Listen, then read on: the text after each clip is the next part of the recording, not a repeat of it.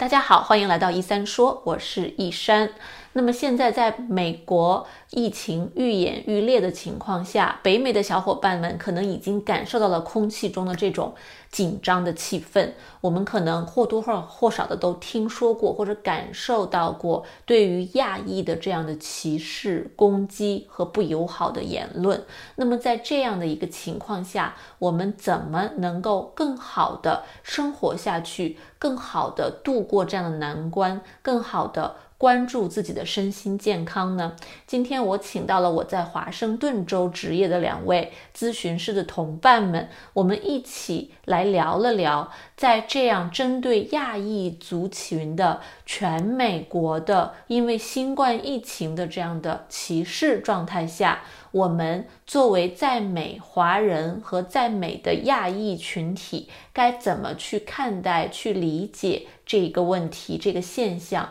那么，怎么有哪些实用的方法可以用在我们自己和家人、朋友的身上，帮我们更好的从心理上、从安全的角度来应对这样的一个状况呢？我们一起来聊聊吧。这里是小广告时间。你对自己的睡眠不满意吗？你每天都觉得又累又困吗？你担心自己睡得不好会影响自己的身体健康吗？晚上睡不着，睡不深，白天无法集中注意力，效率低下？欢迎查看我的睡眠课程，mindbodygarden 点 com 斜杠 sleep，教你如何在一个月内科学的摆脱失眠困扰。耳静和严谨啊，你们好，欢迎来到一三说。嗯，你好，医生，谢谢你邀请我们。OK，我们我特别开心，因为其实关于呃华人或者亚裔的歧视的现象和问题，我自己也关注了蛮久。那么在美国这边，在过去的其实几个星期甚至一个月以上的时间，这样的事情一直在发生。呃，那么我知道我们这边当地的。华人组织、心理健康组织和我们这边的 County 也在组织非常多的心理学的资源，想要更多的去帮助华人和亚裔去应对这样的歧视的现象。所以我就特别想要做这样的一期节目，呃，和大家一起聊一聊相关的一些现象和应对的方法。所以特别开心能请到两位咨询师，而且是两位都是在不同的州，我们三个人是在三个不同的地方。啊，你们呃，要不要先介绍一下自己，让听众和观众们更多的了解一下你们的背景？对啊，我叫李艳锦，对我是现在在华州就西雅图地区职业的咨询师，对我的专长是在创伤治疗方面，还有就夫妻情感治疗方面。然后很开很开心今天能够来到一三说做客。嗯，谢谢艳锦。嗯。啊，我叫尔静，然后我也是一名心理咨询师。然后我的话呢，我本科心理学研究的是，呃，就是多文化，尤其是美国和中国文化的这个差异，然后对心在在青少年的心理健康上面的差异。然后研究生，嗯，我的研究方向也是 Asian American，然后 Racism，就是亚裔。在美国呀，嗯的一个心理状况，所以我对这类型就是啊少数主义，尤其是亚裔、中国人、华人的呃心理健康问题都比较感兴趣。嗯，太好了，对，所以今天我们就可以一起来更多的聊一聊这方面的话题。那我前几天看到的一个新闻，就是在德州那边的 Costco 里面有这样的一个。对华人家庭的一个袭击事件，我知道这个华人呃亚裔家庭不是一个华人家庭，好像。那么这个家庭里面的孩子和爸爸好像都被刺伤了这样的一个事件，而且行凶者呢，他也明确的表示，因为这个新冠病毒觉得是亚裔带入了美国，所以想要去袭击这样的一个亚裔族群。那这样的歧视事件，呃，我自己也听说了很多，不知道。两位在你们的身边有没有听到类似的一些啊比较恶性的歧视性的事件或者是攻击的事件呢？呃，我是一直比较关注西雅图，就是说中国城，或者说他们是叫国际城，就 International District。啊，它的前身其实就是第一批移民来到西雅图居住的一个地区。对，然后现在就是说 Facebook 上已经有针对这个地区的一些支持性的。嗯，小组成立，对，然后我就看到在小组里面大家都会去分享这方面的数据，就是一些恶性的攻击或者暴力事件。那目前来看，我觉得西雅图地区的话，更多的就是针对华人的商铺，啊，就会有一些就是恶性的攻击，比如说把嗯在商铺关门以后去啊把商铺进行一个嗯打砸的情况，然后也不能够找到就是说嫌疑人，嗯，然后我觉得针针对个人的话，我。身身边听说和我收集到的大部分是就是言语上面的攻击，对啊，然后就是我还没有听说是对别人的人身就是说产生暴力攻击。像在德州的这个事件的话，我我觉得是我听说的应该是最严重的一起，然后可能稍微比这个就是说严重的程度低一点的是我听说在加州就是有比较普遍的发生。就在华人或者说亚裔身上吐口水的事情，在 Sacramento 就我听到了很多这样的就是报告，然后两个星期前啊，我不记得是在加州的哪一个具体的地区，也是有一对华人的夫妇去超市里面买东西，然后被另一个顾客就是说恶意的语言重伤，嗯，但是我觉得这件事情后来就演变成一个比较群体性的。就是种族歧视的事件，因为当这对华人夫妇向超市里面的工作人员寻求帮助的时候，工作人员以及其他周围就是说本来是看客的顾客们也开始去攻击这对华人夫妇。对啊，我觉得这个也是一个比较有典型的，就是大家开始去产产生这种种族之间的隔阂和分裂。嗯。是的，是的，我们加州这边确实是，嗯，我我也自己也听说了好几起，在外面散步的时候，包括在这边华人聚集的区 Cupertino 那边散步的时候，被啊当地的一些这个啊本地的人，呃，用一些言语上的谩骂呀，或者是攻击啊，最近也都时有发生。的话呢，就是除了这些报道之外，我可以说一下我自己身边。我觉得确实，自从疫情在啊发生以来，一从一月底开始吧，就是国内疫情爆发以来，嗯，听就是开始有听到关于歧视的。嗯，这个事件和声音其实就没有停过。可能一月底的时候稍微会少一些，就是我的同事或者我的来访的同学有聊到说，啊，在学校，比如说一个亚裔呃的啊脸庞的人打了一个喷嚏，隔壁的同学就说啊，你有 coronavirus，就是你有这个肺炎，然后就会离他远一点，或者做一些就是很明显的很恶心，但是嗯又以为自己在开玩笑的一些。嗯，手势也好呀，就是行为也好，那就等这个 coronavirus 到了呃三月份，在美国开始爆发比较严重之后，我其实听到的事件就是从。嗯，就越来越多了。我觉得从我自己的呃各种来访，然后到我的同事，到我身边的朋友，嗯，然后还有就是我跟一天都在的那个用心抗疫的志愿者，志愿者的这个成员里面，我们在小组里面聊的时候，大家都有纷纷的讲到自己就是身边听到的或者经历过的，嗯。不管是隐形的歧视，还是更加露骨的这个歧视行为，然后比如说，呃，打个比如说，我在参加一个就是我们 APA 比较呃 professional 专业的会议上面，我们的那个呃其中的一个亚裔教授就有提到说，他其实最近那个时候才是三月中旬吧，他说他就不太敢出去买东西，不是因为。呃，这个肺疫情的问题是因为她自己是一个亚裔，然后她会比较希望，因为她老公是个白人，她会比较希望她老公去买，或者她老公陪着她去，她会感觉安全一点。那这个可能就是更多就是自己的一个焦虑，嗯，并并不是说她当下已经经历了什么。那经历的话，就是我有来访，又表示说她在呃楼下。出门扔垃圾的时候被邻居骂很难听的脏话，或者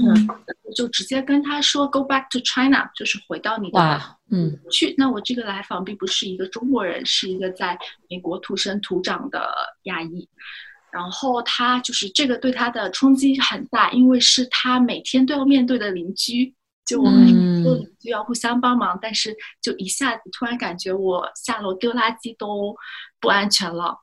然后还有是嗯，还有另外一个我觉得对我冲击呃比较大的呢，是我们用心嗯抗疫志愿者的。在纽约的成员有说到，他跟他的同事们去，嗯，坐每天上下班坐 subway，就是地铁的时候，都感觉很不安全，因为会有，就是那个时候疫情已经开始，就北美大家已经知道疫情的情况了，然后就会非常特意的，嗯，对着亚洲面孔的人打喷嚏，嗯，就是甩一个鼻涕，想要放在他们身上，就是这种。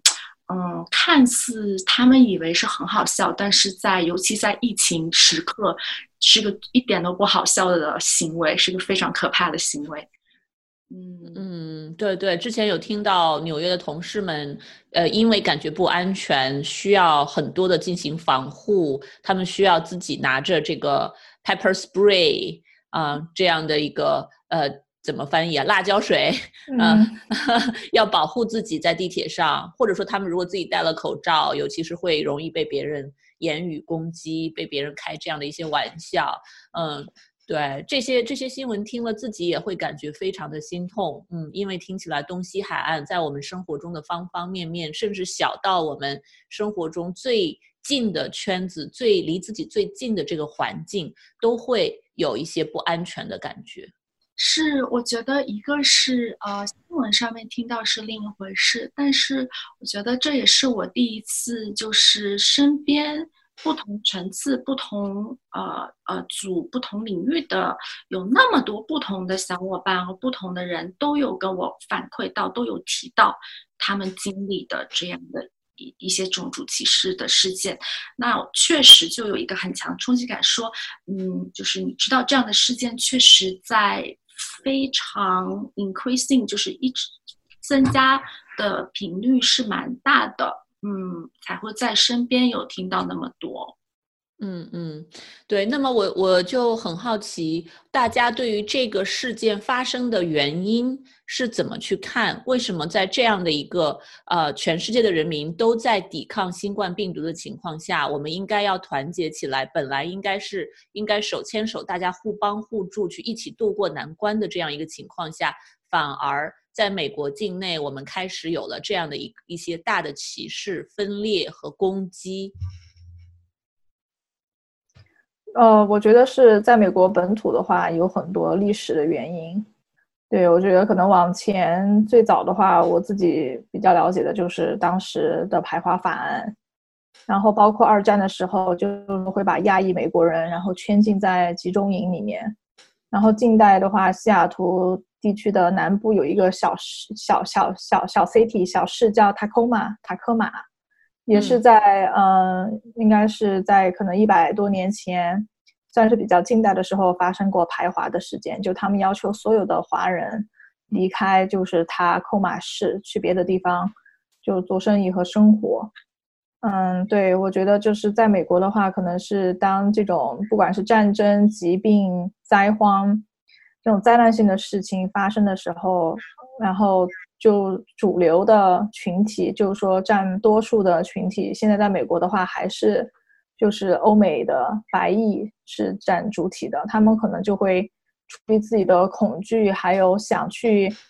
就在认知层面去找到一个这个事情发生的缘由，可以让他们的焦虑感减轻一些的出发点。然后他们会把这些责任都归结在少数裔的身上。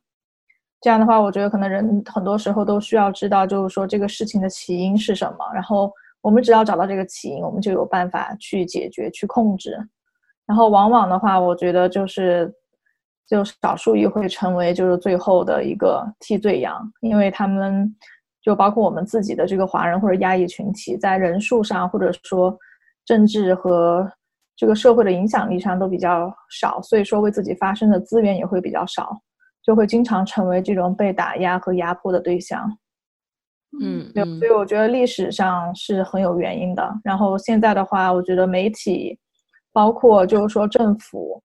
嗯，他们的宣传和对于疫情的处理态度，就很多时候非常的暧昧。就包括川普会用“中国病毒”这样的字眼。嗯啊，我觉得就是其实是给很多就是说内心的愤怒或者说恐惧、焦虑没有办法发出去的这些人们，他们提供了一个情绪发泄的出口。嗯，因为大家都需要去处理和释放心里面的这些恐慌。嗯，燕景讲的就是非常有意思的一点，就是我非常同意说，除了民众，嗯。美国的大众想要找一个出口以外，就是我也对啊一山的这个问题很感兴趣，就是小查了一下资料，然后我发现在美国历史上，每次传染病的发生跟啊就是。不管是媒体，甚至是政府怎么选择向大家呃 educate 呃呃叙述这个事情的时候，其实都有一些政治考量因素，是呃就是很多学者说是跟嗯种族就是有种族这种类型的呃考量因素在里面。为什么这样讲呢？就是大家比较了解到的，就比如说说一点历史。啊，过去的事情除了那个燕景刚刚提到的之外，就大家可能比较了解到的一个传染病是西班牙病毒。呃，西班牙流感。那西班牙流感在一九一八年差不多的时候，啊，其实我不知道有多少人知道，西班牙流感其实来源并不是西班牙，它的第一例呃是在美国的 Kansas 州发生的。然后当时那个西班牙流感其实已经传播到了就是北啊北美以及欧洲的很多国家，但是当时各个国家就产。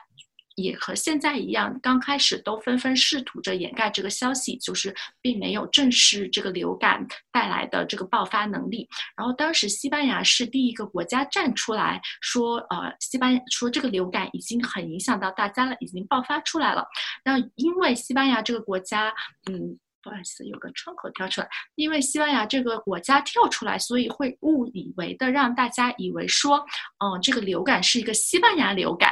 然后因为这个事情，其实当时的美国，因为美国东部有不少西班牙那个移民嘛，然后当时他们也受到了不少指责和歧视，因为美国人就开始把矛头放到他们身上，然后呃说是他们把流感带来了西班牙。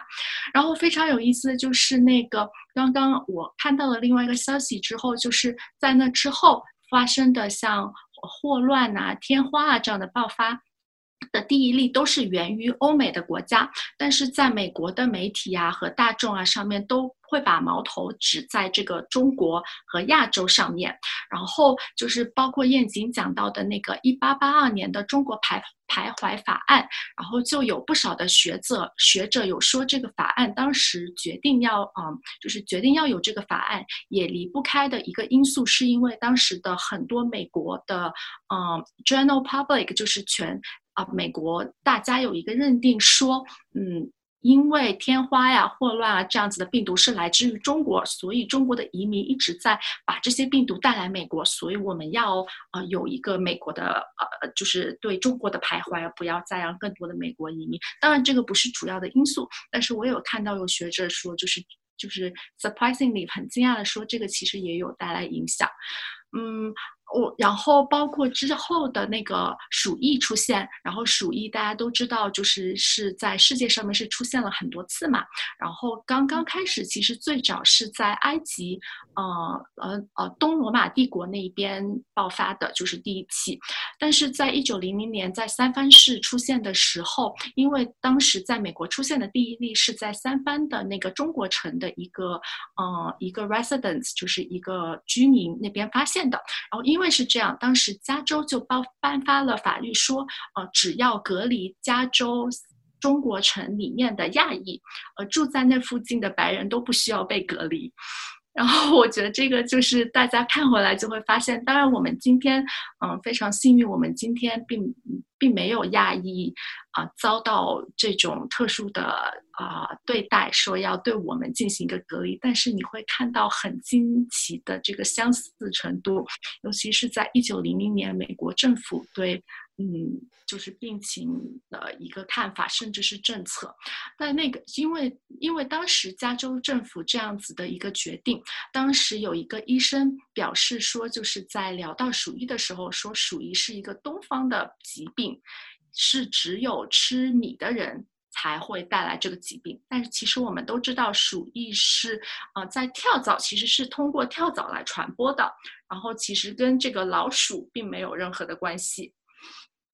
嗯，所以就是我觉得看回历史，就是其实就是挺惊讶的，就甚至再往下说下去，非常简单的也有说，比如说就是啊，我们都知道那个 M H two M two，不知道有些人知道，就是呃所谓的亚洲 flu。那在亚洲流行的，那大家都会把它称为亚洲流感。但是在美国的流感，比如说啊，二零零九年有一个 H1N1，对，美国政府却没有人称为美国流感，而是称为 Swine Flu。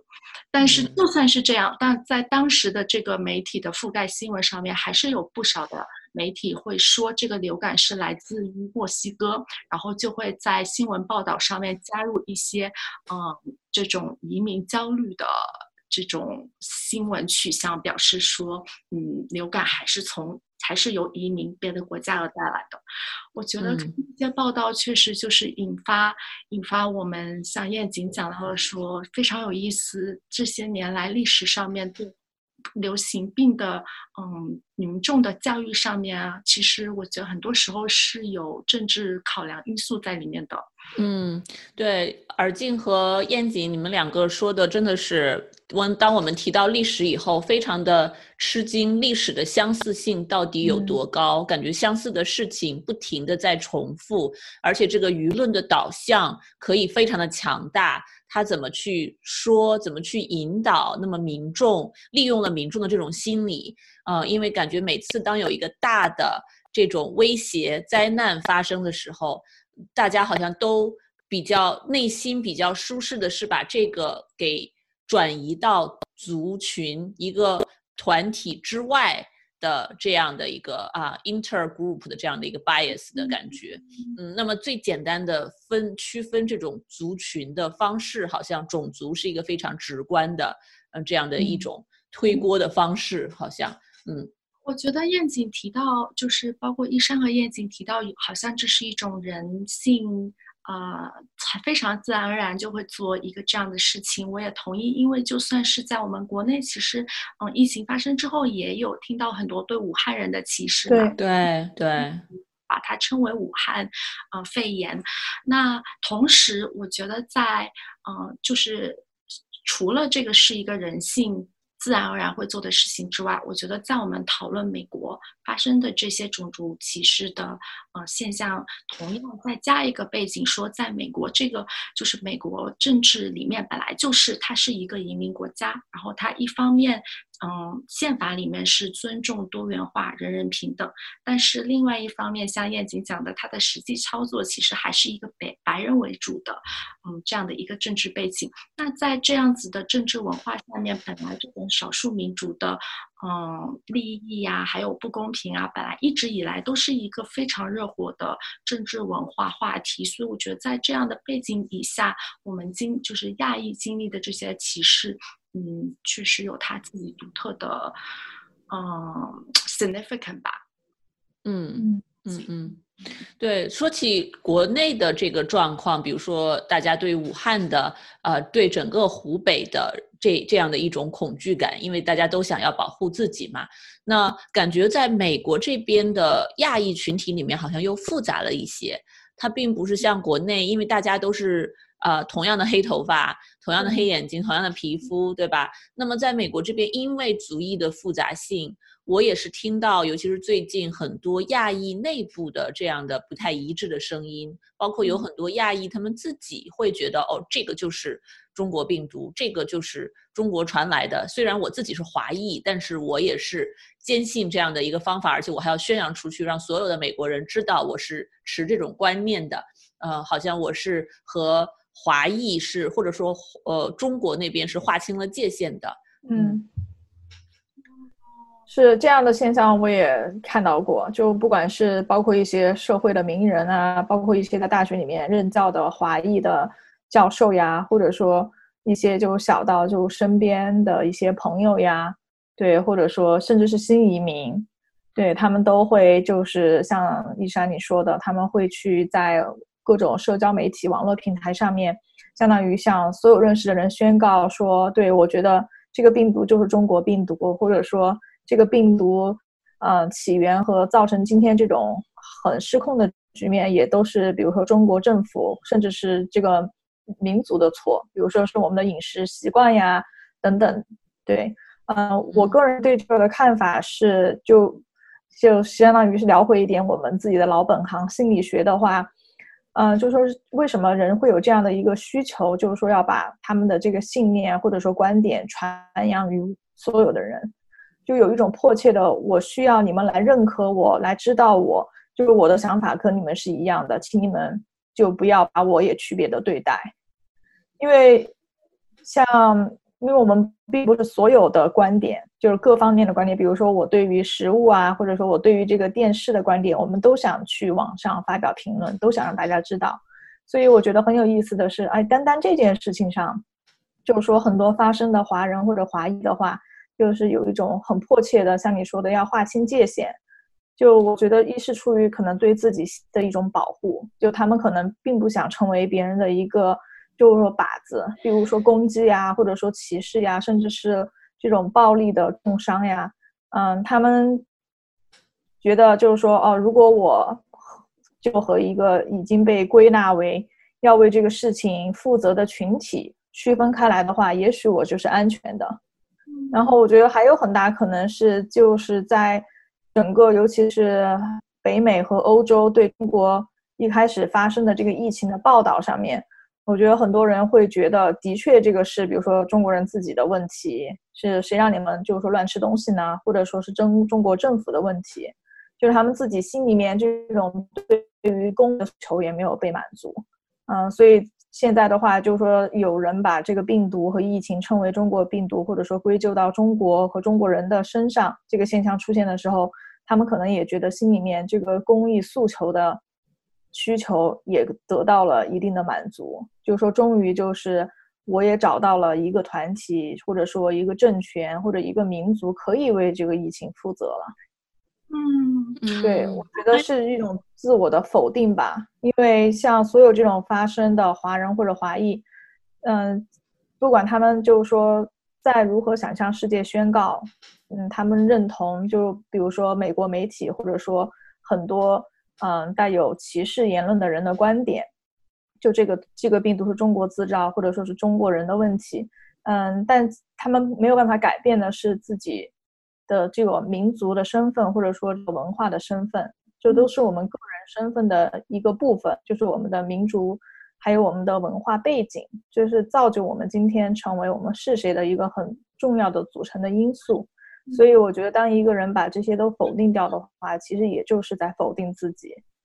嗯，然后在心理学上，我们也都会知道，就是说这种自我的否定，或者说这种自我的甚至厌恶的情绪的话，也是就相当于是孕育抑抑郁症的一个非常良好的土壤。因为当一个人不喜欢自己，没有办法接纳自己的时候，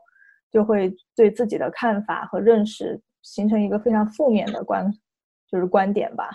嗯嗯嗯，对我个人觉得这是一种不不是特别健康的，就是说去应对这个在美国就社会上面带来的很大的这种歧视呀，或者说排斥华裔心理的应对方式。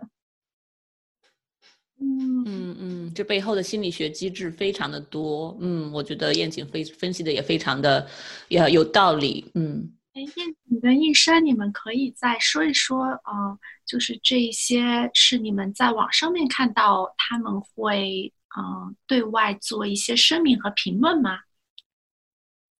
对，什么方式呈现出来的呢？可以跟嗯，我看到的大部分在社交媒体上，比如说 Twitter、Facebook，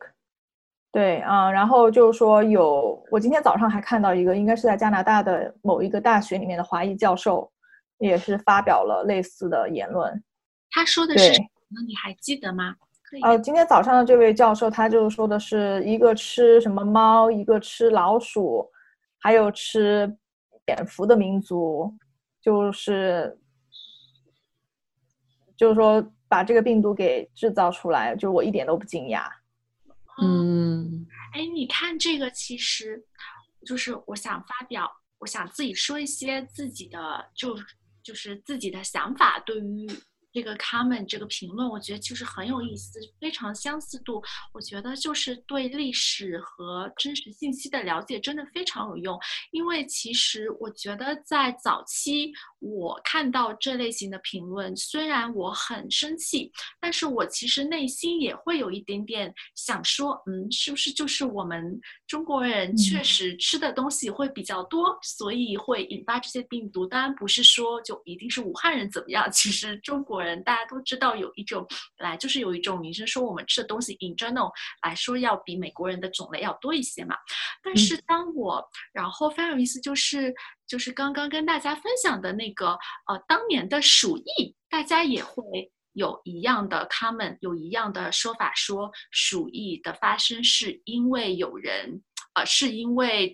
吃你的人才会带来鼠疫，嗯，只有你们是只有你们东方的人才带来鼠疫，然后再包括在以前什么天花呀，好像在美国都是类似于觉得是中国民族带来的病带来的这个病毒，但实际上好像跟我们。就并不是一个中国特有毒发，而是当时在欧洲发源的一个病毒。我觉得看这些信息，就让我更加的觉得这个事情很有意思，因为呃，确实有很多的这些流行病可能都是来自于一些野生野生动物，是不是？但是野生动物肯定并不是只有中国人才吃的，是一个人类共有的，呃，都会去消耗和吃的一种，嗯。就是一个这样子的现象，嗯嗯，然后我觉得我也是最近才开始审视自己这样子的一个嗯观念，然后就是想说，嗯，难真的是因为我们中国人吃的种类多吗？好像看回以前的病，其实并不是这样子。嗯，对，是，我觉得耳机你说这个很有意思，就是我感我我自己的看法是，这是相当于是一种集体性的，或者说就是一种民族性的。就是说防御机制，或者说对这个事情有一种负疚、负罪感的心理在里面。就是英文里面经常会叫，就是说 collective guilt。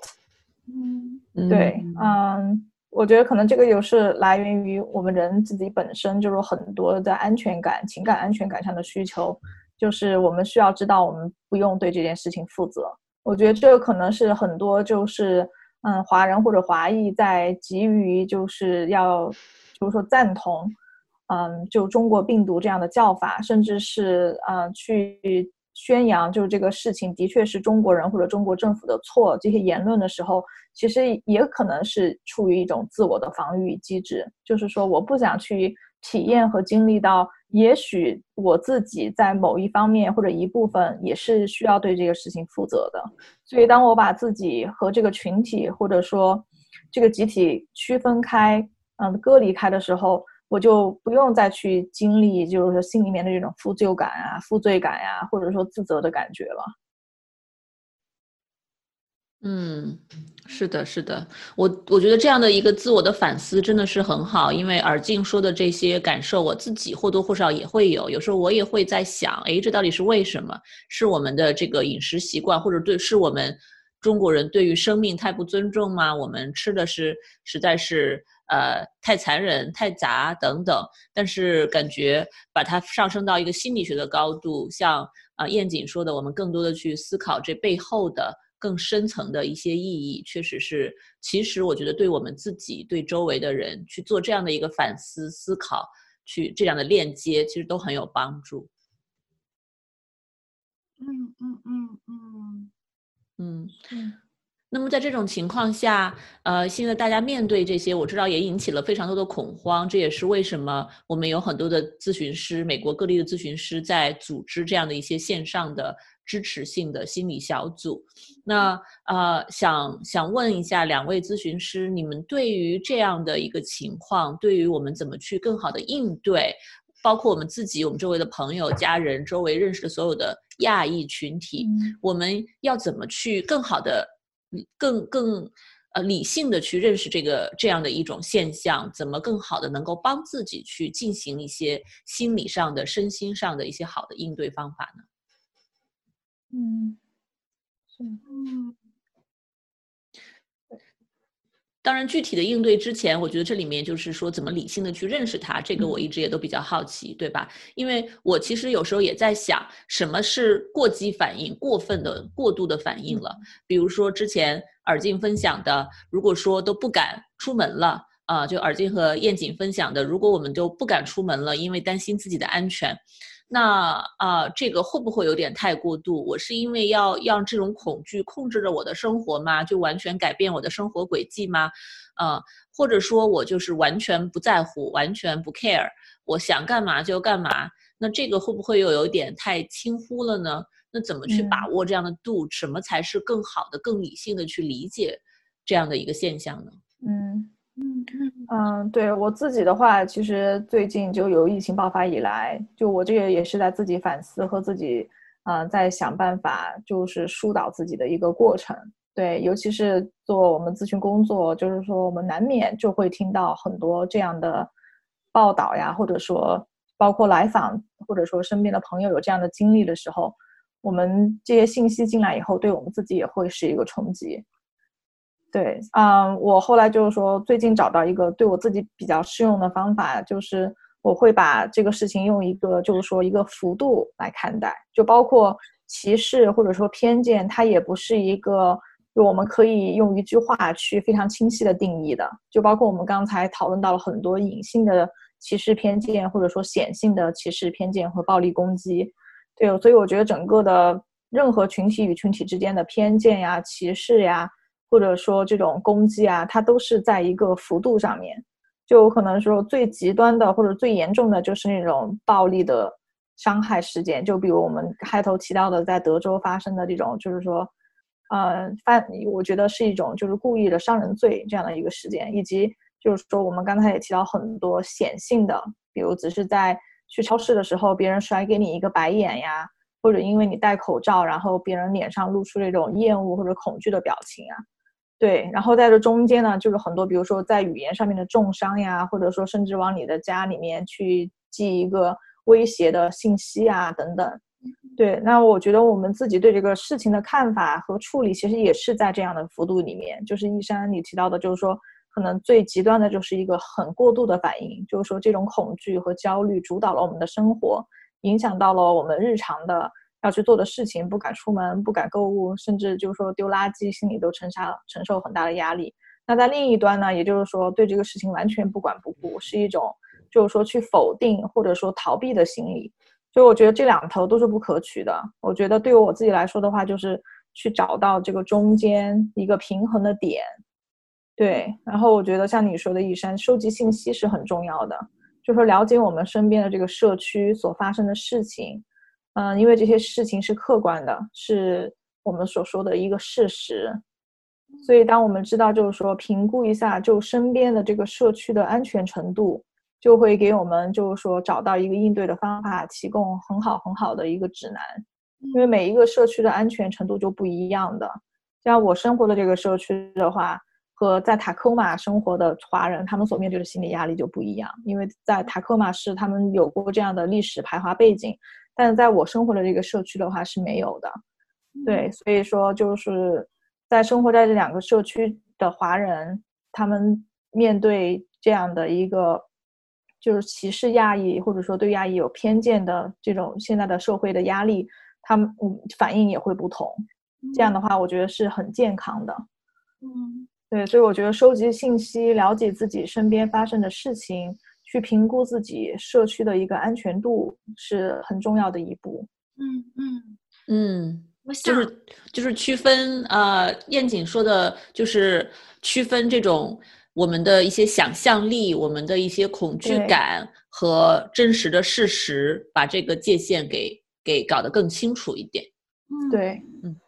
我我想，我其实蛮好奇，想问一下燕京，啊，就是和一山，就是我这边，我想说一下，先说一下我观察到的大家的应对方法吧。就是我这边可能大概分成，啊，就当然不是那么绝对。但是有两个群体，一个是呃亚裔在这边土生土长的群群体，一个是比较新的新移民华人，就是很多是来这边啊读了书，然后就留下来工作，在国的时间应该会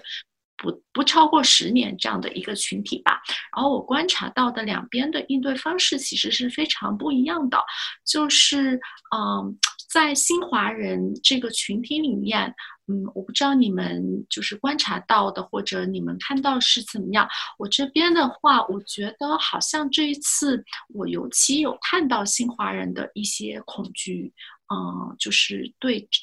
这一次疫情下面的一些歧视的恐惧突然间上升了非常多，然后大家也有一些嗯行为上面的应对方式都出来了。那我个人的理解就是。嗯，新华人其实跟在美国，然后再加上很多的新华人在这边读书，然后工作，就是 H1B 拿到的，很多时候都是一些比较 high pay 的科技公司的工作啊，或者是嗯金融行业的工作。那可能在他们平时的生活群体中是，呃，没有那么多，呃，没有那么多机会。呃，去体验和接触到隐性的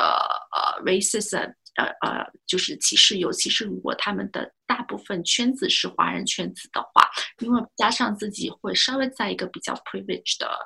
嗯，比较有特权的这样子的一个呃 higher SES。就是工资也比较高的这样的一个领域，但我不是说他们不接触，就是不会受到歧视。但是我感受得到，但是我平时的感觉是，他们对歧视的呃理解或者经历其实是没有那么多的。那这一次这些更加显性的歧视发生之后，嗯，尤其是因为还有另外一个原因，是因为政治原因，好像国内对。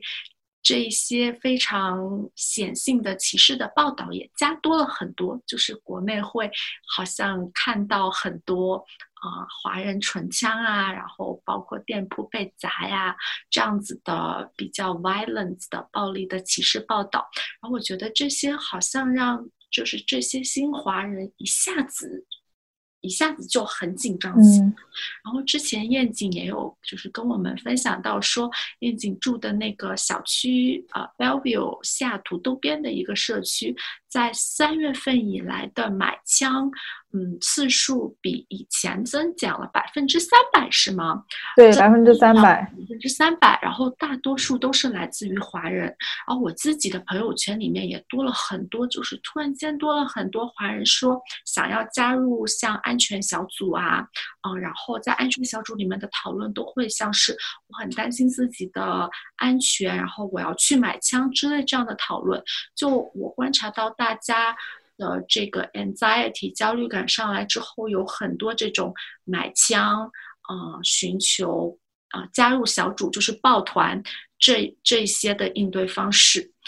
那在呃，就是 Asian American 压抑这个群体里面呢，我观察到的更多的应对方式，就是对于他们来说，嗯，并不是一个，好像更多的不是一个新的信息呃涌上来，而更多的是，，oh，Why is this happening again？This 的就是又又发生了，呃，以前的那些隐性的，现在都变成显性的了，这是这是就是。很多的 frustration，很多的那个 frustration 叫什么？很多的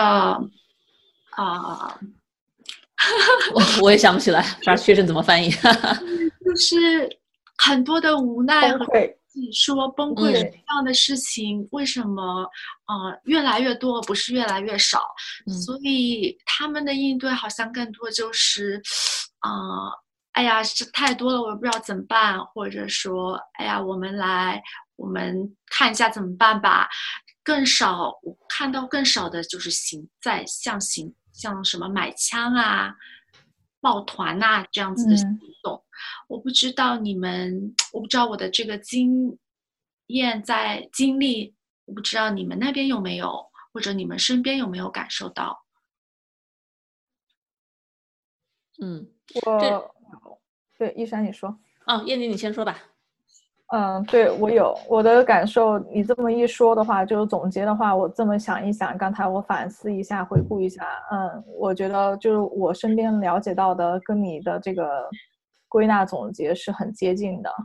对，我觉得新移民就是新华人移民会这种，就是非常有一点，呃，我我我其实并不觉得是一种过激的反应，但是。就比被动防御就相当于是主动的防御吧。就是说，我现在要去买枪呀，或者说去嗯自己采购一些对我们防身有利的一些物品，或者说大家都集结在一起，就自己做一个社区的安保。其实都是就是说在英语里面，我们经常会说这是一个 proactive action，就是说是积极主动的去采取行动。对，嗯，就像你说的，我觉得新华人其实过来上学呀、工作呀，嗯，其实，在现在的美国群社会里面，我们可能也是属于有一点特权的阶级。嗯，对，就是我们的工作还有我们所从事的职业，然后在社会里面是比较广受尊敬的。啊，但是比如说一些呃非法的移民呀，或者说。其他的一些移民群体，比如说，嗯，有穆斯林背景的移民群体，或者说，嗯，西班牙裔和墨西哥裔的移民群体的话，他们在整个美国社会这个群体里面的对他们的看法都是更加负面的。嗯，对，所以我觉得我们相当于在少数裔里面有一点特权的群体来说，我们之前没有太多的机会去真的切身体会到，就是在这个社会里面作为一个。少数裔究竟意味着什么？所以这一次疫情，就是说，好像把所有的聚光灯集中在我们这样一个群体身上，并且是一个负面的聚光灯的效果的话，很多人就会突然意识到，就说：“哦，原来我在这个地方生活，但是我的这个少数裔的身份，在这种巨大的公共的危机事件出现的时候，可能会让我成为一个就是说受伤害的一个靶子。”所以说，我要怎么去想办法去保护我自己？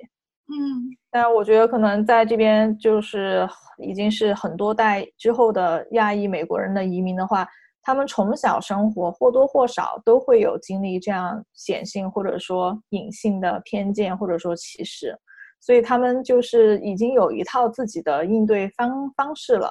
嗯，就是说他们可能会更加的从容一些，然后因为他们可能多年来。就是说，已经有很多这样的应对经验，所以他们就是也会去防御，但是他们就不太会主动的去采取一些方式去主动的防御，因为可能这么多年以来，他们也都知道，这就像一个海浪一样，当这个事情过去以后，就是说这一个偏见或者说歧视和带有敌意的这个浪潮也就过去了。当下一个事件出生的出现的时候，又是下一个群体会成为就是说被聚焦的人群。嗯，对，所以我觉得对于我们自己来说的话，其实也是一个很好的学习的机会，就是说，嗯，去真正的去对认识到我们在这个社会当中作为新的华人移民所有的一些特权。对，就像我一个呃，之前在上研究生时候，也是一个第一代的新华人移民，他就在最近疫情发生以后，他就跟我分享他的心心路历程，他就说他是真的第一次的切身的体会到九幺幺以后。在美国生活的，就是说有伊斯兰信仰的移民，他们当时的一些心理的处境和一些挣扎和面对的压力，对我觉得我自己也是这样的感受。就是过去的话，可能我虽然说看新闻、看报道，但并不能够真正的切身去体会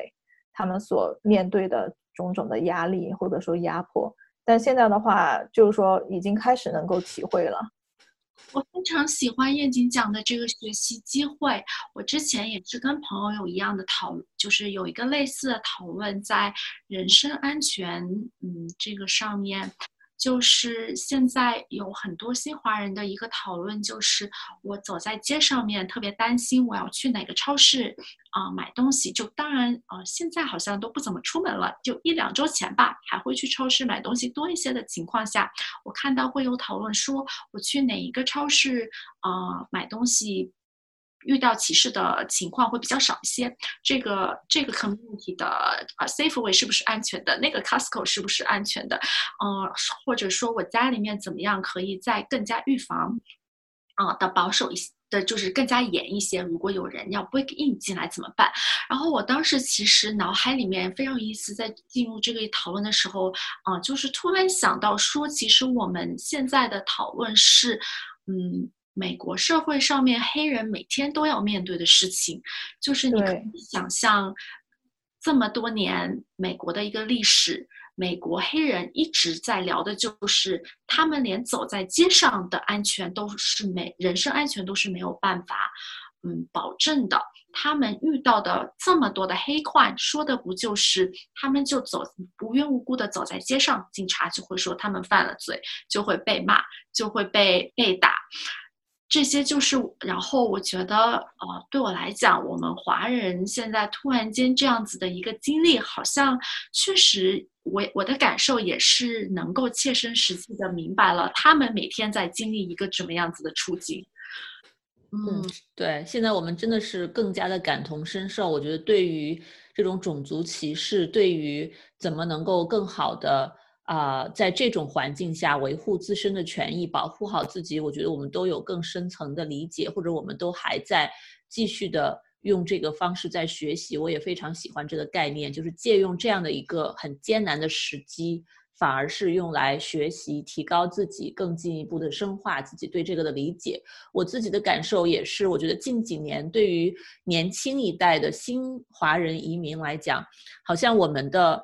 发生的机会，我们对自己权益的保护，真的和呃比较老一代的移民都不太一样。我们采用的更少的是这种。很 passive 的，很被动的，我藏起来，我躲起来，甚至有的人觉得啊，我如果有选择的话，要不要回国？如果没有选择的话，我怎么能在这里低调的做人，低调的做事，保护好自己？那么近几年，我记得有很多不同的新闻出现，就是呃，年轻一代的新华人会买枪在家里保护自己，包括碰到入室抢劫的时候，真的会开枪来保护自己，或者用各种方式来捍卫自己。有一些非常。呃，鼓舞人心的，可以说很很让我们值得学习的一些成功捍卫自己利益的这样的一些报道和事例出现。那我真的觉得这也反映了新一代的移民对于自己，呃，在这个整个美国社会中怎么更好的有自己的发言权，能够让社会听到自己的声音，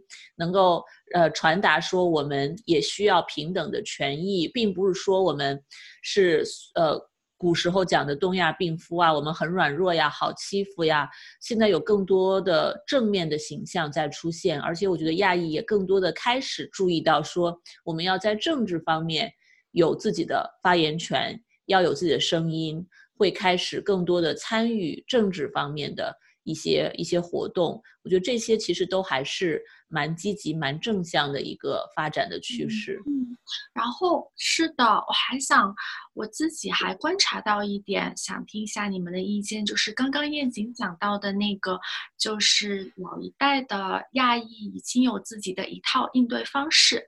嗯，我觉得我觉得也是挺有意思的，因为我自己在想，就是我感觉新一代华人会有一种，就是中我们啊现在这一就是中国人吧，其实我。经常观察到大家应对方式，应对一个事情，嗯，比较喜欢，好像会倾向有一种，我有一个事情，我就马上要做一些事行为去解决它，就像买枪这种，呃呃，比较，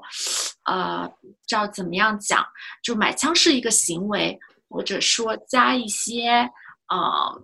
呃，加一些。加一些 support group，然后在里面讨论一些怎么买枪这样的行为，但是呃，就是好像会在行为上面的应对要多一些，但是目前为止我看到的会很少在情感上面的一些应对方式，这一部分是我在亚裔，呃，反而是我在。呃，就是亚裔群体里面，尤其是在这边多待久的，嗯，群体里面，他们的应对方式好像会更加注重的。我觉得一方面是燕景讲的，就是大家的 stage 会不一样；，另外一方面，我也在想，是不是也是一个文化差异的呃关系？我我觉得挺有意思的，就是打个比，呃。举个例子来解释一下我的这个想法，就比如说我听到的，嗯嗯，比如说有朋友跟我讲说，嗯，我很担心出去，嗯，会被人家骂。然后，然后，那我就说，哎，或者说我出去买东西的时候，那天被人家大骂了一句，或者被人家说了一些歧视的行为，那我就说，那你当下怎么应对呢？然后他就说，那我也没有什么可做的，我就不理他，我就走了。那那那，我觉得，嗯，确实也有可能，你当下实际上在行为上面能做的事情，当下那一秒可能是比较少。但是他的这个回复也让我想到，就是啊，他他说我就不理他，其实也是呃情绪上面的一个，嗯，比较 passive，而且不太去对应的对应方式。然后我很少看到新一代华人会说。呃，我们来 acknowledge 承认一下，我们现在有经历过这个事情，我们需要一些情感上面的 support 来聊来聊一下这一个事情。我们建立一个安全小组，是因为我们需要自己的声音被听到，自己的话要讲出来，看一下我们怎么呃能够为了我们的心理健康去应对。我很少听到这一部分的讨论，我觉得挺有挺有意思的。我不知道你们怎么看，是我现在也听到也很少。我个人的期望是，我觉得这些讨论，嗯，很快就会来，因为我觉得新一代移民，就像我们刚才说到的，我们不太有这样的经验，在美国生活的过去的这些年，我们没有成为就是说别人一个偏见或者说攻击的一个靶子，所以我觉得其实很多时候，我们现在就是说作为一个群体的话，我们是进入了一个 fight and flight，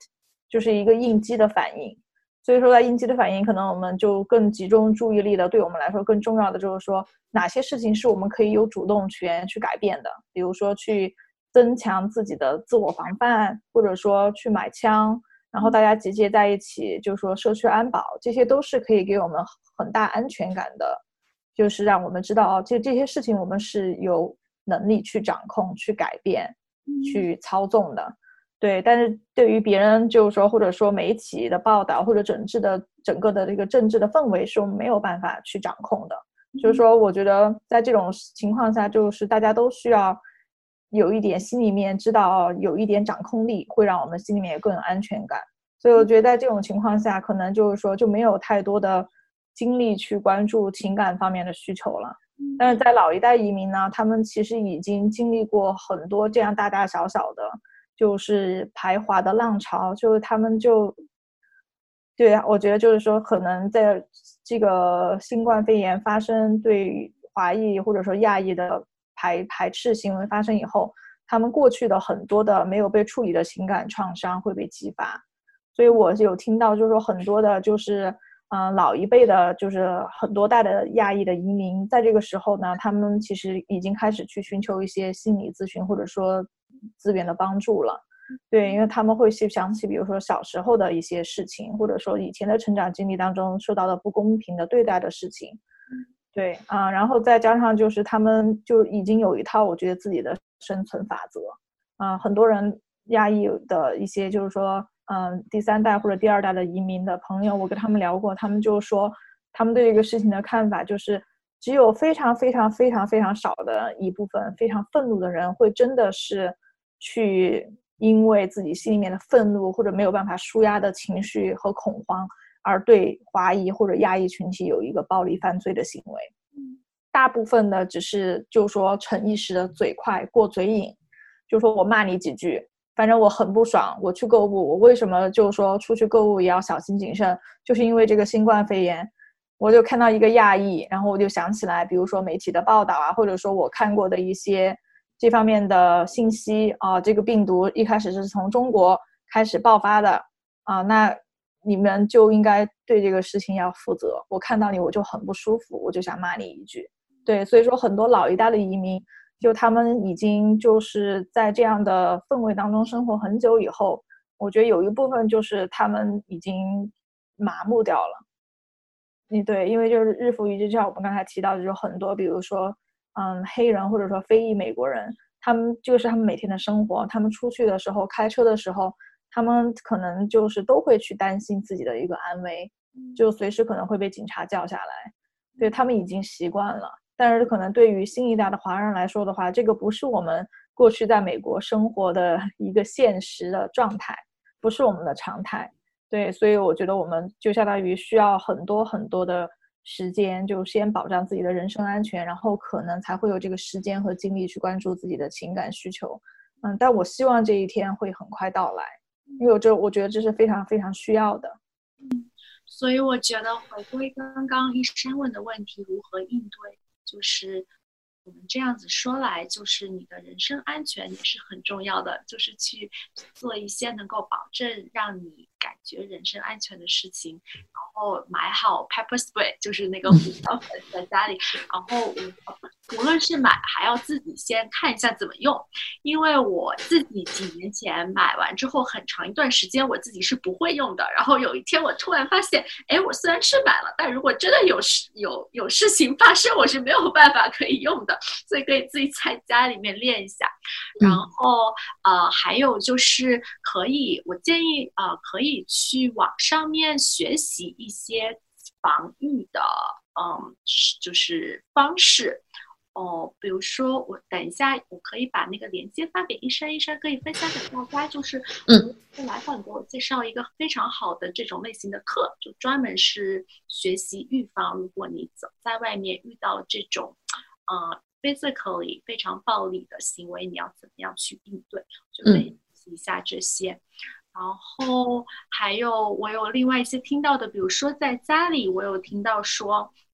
啊，我有看到一个说，如果你在家里感到不安全，可以在睡觉的时候把你的车钥匙放在床头，因为假如你感到不安全，你按下那个车钥匙的 alarm system，那个车一响就会惊动邻居。我觉得其实是一个比较好的办法。嗯嗯。除了这些人身安全之外，另外的一些，我觉得就是刚刚我们聊到的，我觉得要 acknowledge 我们的 racism experience，就是当它发生了之后，我们要去呃承认说这些事情确实会发生，然后去找一些我们可以有的 support，就是呃一些支持，比如说像朋友啊、邻居啊、社区啊这样子，然后还有就是。嗯，另外的我能想到的是，当发生了之后可以 report，就是现在网上，等下可以发给一，就是分享给一山说，我们有找到几个美国全美做的，让你 re 把你的那个歧视经历 report 上去的网站。嗯，我之前有看到过一个做的特别好。嗯，是是，可能我们想的是同一个。那可能大家会问说，report 了之后，大家他们会做些什么？嗯。那我之前看燕景分享的那个警察，警察的视频就讲说，因为他们没有收到亚裔的任何 report，或者说他们收到的 report 太少了，他们没有办法去 investigate，没有办法去呃查这些案件，和没有办法去去呃呃呃，就是做任何事情。他们只这些警察必须有在收到了大家的 report 的时候，才能有一个源头可以去处理这件事情，所以就特别呼吁，呃，也许你 report 完之后不会马上立刻收到一个反馈，但是你要相信，就是啊，系统的那一边是会去 process 处理这些事情的。嗯嗯，是我想到的一些。对，我觉得人身安全是最基本的需求嘛。我们首先人知道我们安全，然后才会有精力去关注我们其他，尤其是情感方面的需求。对我觉得保障人身安全肯定是第一位的。嗯，然后我个人是觉得我们有一个发声的渠道，就像医生你说的，你观察到了很多我们这一代新的移民，我们是我觉得是更自信了，就是说。我们知道有哪些方法，我们可以主动去采取行动，去保护自己，而不再是被动的接受或者说隐忍。嗯，因是因为我们相信，就是我们也是值得被公平对待的。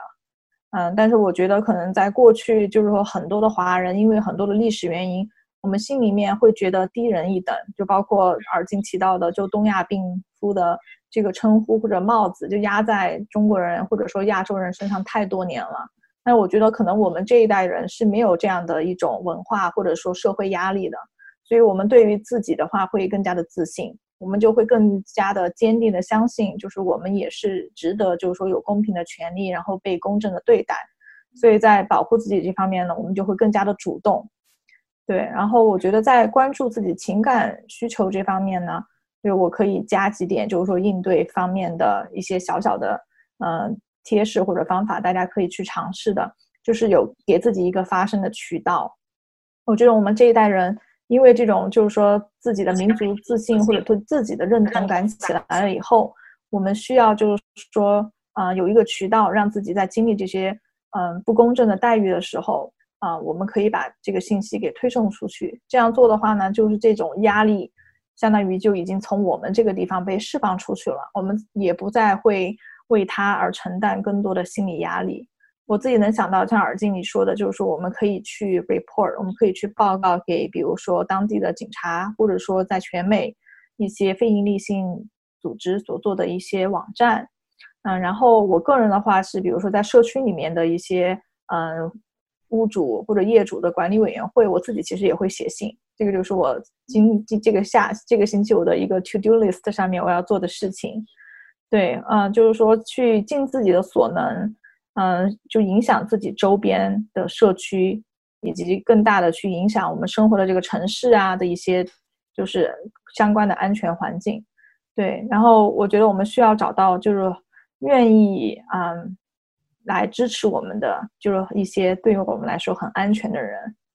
我觉得当我们有这样的人在身边的时候，我们心里面的安全感就会大速的增强。所以，就像耳青你说的，当这一个事情发生，我们心里觉得不舒服，可能在当下我们是没有办法去反应的，因为这个对于我们来说是一个非常新的体验。那也许是回到家或者一两天之后，比如说我想起来我去购物，然后别人就是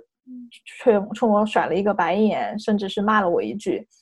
我想起来我心里还是很不舒服。这个时候，比如说可以去跟自己。身边关系很亲密的朋友呀，或者家人呀，去讲一讲这件事情。对，啊，我觉得这个讲述的过程当中，嗯，其实对于我来说，也是一个我重新去认识和规整，就是说哪一些朋友，我是可以去跟他们分享，就是我的这些经历的。对，嗯，就比如说，我觉得你有一些就是红色警警警示性的回应。就是可能是不太健康的，就包括他们会去否定我们的经历，他们可能会去说啊，那你这个没什么呀，就至少他没有打你呀，就是他只是去骂了你一句啊，对，就是他没有去肯定和接纳我们内心的感受，嗯，所以说我觉得如果受到这样的回应的话，其实对于我们来说还是一个很好的学习过程，我们就知道哦，如果以后就不管我们在美国再经历。嗯，类似这样就是不公正的对待，或者偏见，或者说敌意的时候，也许我面前的这个朋友就不是一个适合我倾诉的对象。对，所以我觉得就是说，去否定我们的经历是非常常见的一种，就是说别人对我们经历的回应。嗯，还有可能就是这种红色警戒线的，我自己总结的和经历到的，就是他可能会。嗯，让我们自己心里面觉得我们是因为要对这个事情有负疚感的。比如说，他可能就会说：“但这个病毒的确就是从中国来的呀。”所以说，你要理解，就是说他们为什么会 对你有这样的一个反应。对我觉得这样造成一个后果是会造成很多的困惑。就比如说，我是那个接收别人偏见或者说歧视的接受那一方。我不仅仅，我现在要对待的是我心里面这种受伤的感觉，我甚至现在还要去对，就是说处理一个被加在我身上的一个负疚的感觉。对，燕姐，你讲的就是那个。哦，我插一句，不好意思，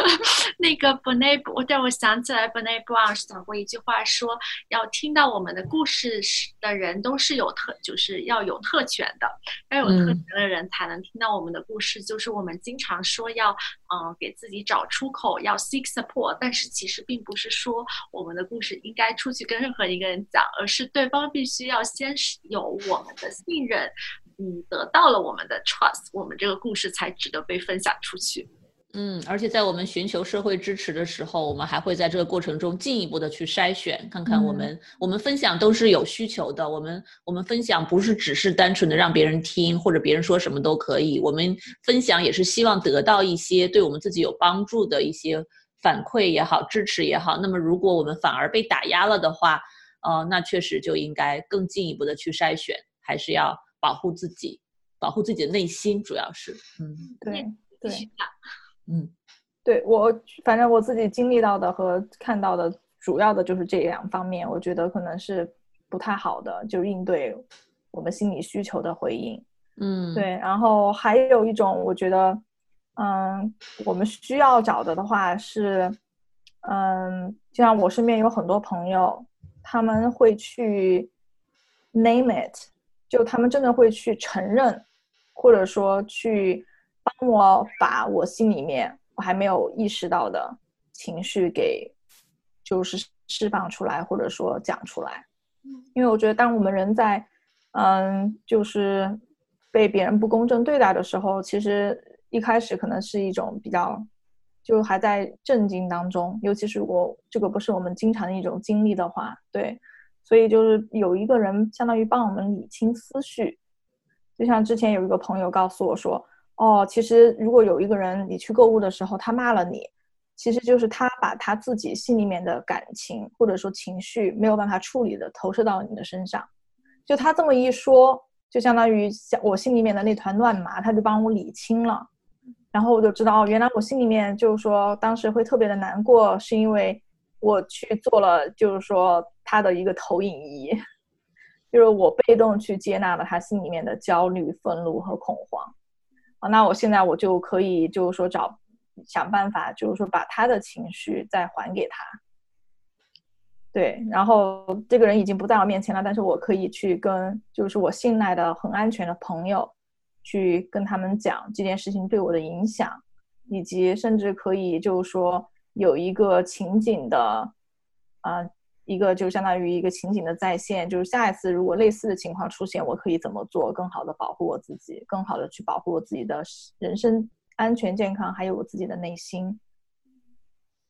嗯嗯，对，感觉都非常有帮助呀。就是其实不光是朋友，如果我们有这样的我们信任的，然后可以一针见血帮我们分析很多、理清很多思绪的这样的朋友，这是很好的。如果没有的话，我觉得去寻求专业的帮助，也可以帮大家有这样的一个机会，帮自己理清这样的一些复杂的感情和思绪的一些一些节点。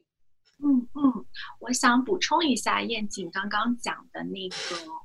呃，就是去回应。忘了你的原话说的是，呃，你的原话是怎么说去回应来着？就是呃，我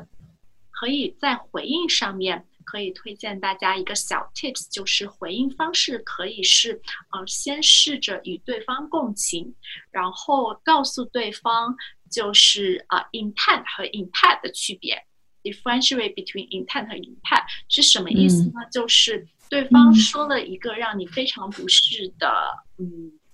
不是的他们不是的话，你可以像燕景讲的那样去共情，说哦，也许对方的呃目标目的并不是要伤害你，但是他说起。就是就是这样子，你这样跟对方讲了之后，对方就不会感觉到他不听不下去你的话，因为你跟他共情了。但是，虽然这句话的目标目的本意不是伤害你，但是它的 impact，他说出来的呃造成了的后果是我感到非常的受伤，我感到非常的被歧视，我感到非常的糟糕。嗯。所以我觉得，就是大家在回应的时候，如果想做一个比较直接的回应，可以试一下这样子，就是先与对方共情，然后简单直接的告诉他，这个 intent impact 你的本意和你话说出来实际上面产生的伤害是有差的。嗯嗯。对，这我觉得这个方法也是非常实用啊，很多人都可以在生活中用起来。而且对于从朋友那里接纳的这种反馈，这也是一个啊，我我也能想象到，有时候也是一个非常好的可以使用的地方。嗯。好呀，那非常感谢尔静和燕景分享了非常多的好的这样的背景知识啊，你们对这个事件的看法理解，包括一些非常实用的应对的方法。嗯，也希望我们的听众观众们能够从中获益，然后或者引发大家更深一层的思考。嗯，那么最后你们两位还有对观众们和听众们想要呃传达的？信息，或者说想要传达的一些呃想法和鼓励吗？啊，对我可能想对就听众朋友说，也是对我自己说的，是先真的是保证好自己最基本的生活的需求，我们人身的安全，我们的食物，我们的水源，嗯，然后我们的健康，我们的休息、睡眠，对，然后去关注一下自己内心的需求，因为我们现在所经历的是一个全球大灾难的时机，所以对于每一个人来说。这都是一个非常非常复杂，也有压力的一段经历，嗯，所以嗯，去试着拥抱自己心里面所有的情绪和感受，嗯，就是说，啊，有一些冥想的时间呀，嗯，然后当时机到来以后，嗯，比如说自己觉得准备好了以后，可以去做一些关注自己内心的工作，不管是通过读书啊，或者说，比如说像听这样的。一些 podcast，或者说去寻求专业的帮助，对我觉得都是嗯非常非常好的自我关怀的事情，我们可以去做的。嗯，自我关怀很重要。嗯，谢谢严谨。耳镜呢？嗯，我觉得燕子已经总结的很好了。自我关怀，然后要知道每个人的应对方式是不一样的，所以就根据自己的需求，嗯，关注自己，然后根据自己的需求来来来。来就好了。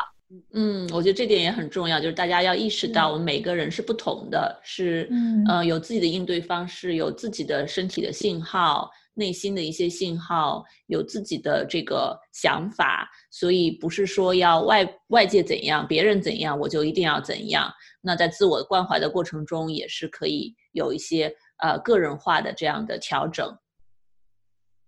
嗯，好。非常感谢，那聊的也很愉快，我自己也学到了很多，而且我感觉我自己对这件事情的思考也深了很多啊！非常感谢两位的时间，我也是，谢谢一山邀请我们，然后我也跟两位聊得很开心。嗯，是的，这个是对我来说一个很好的放松的时间，就能跟嗯，对两位就是不管是同事还是都对这个问题嗯有很多关注和思考的。嗯，朋友能够聊一聊，对，谢谢你，一山能够邀请我们加入你。嗯，谢谢谢谢，对我真的觉得像我们自己其实也是在用我们的声，我们的方式在发声，然后用我们的方式在传达我们的想法，去为这个社区做一些什么，号召大家更多的去思考，去啊，更多的保护自己，去调整自己，所以这也是我们自己的很好的一个 self care，一个自我关怀。嗯，好，再次感谢来到一三说，嗯，我们以后有机会，希望能够更多的再聊一聊其他的话题。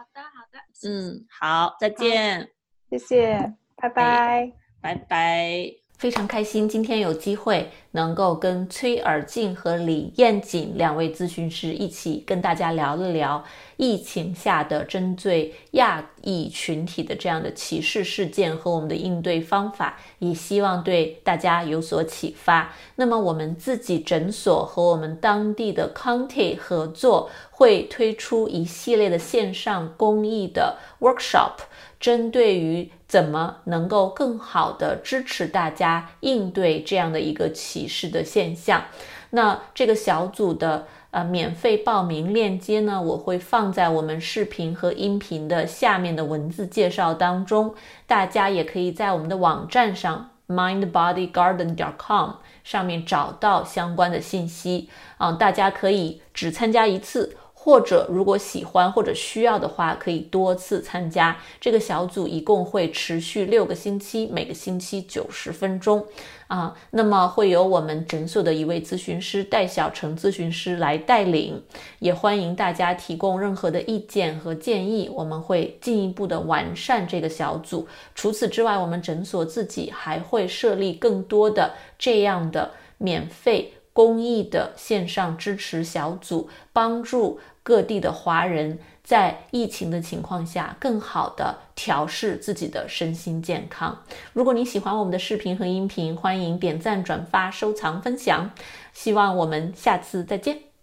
如果你饱受失眠的困扰，我保证这个方法会对你有帮助的，哪怕只是帮你多睡几个晚上的好觉，也是件好事儿。过去这么多年里，我的这套课程和方法帮助了全球很多的华人治好了他们的失眠，所以呢，我对这套方法是非常的有信心。如果你或者你认识的人受到了失眠的困扰，欢迎查看我的线上失眠治疗课程，mindbodygarden 点 com 斜杠 sleep。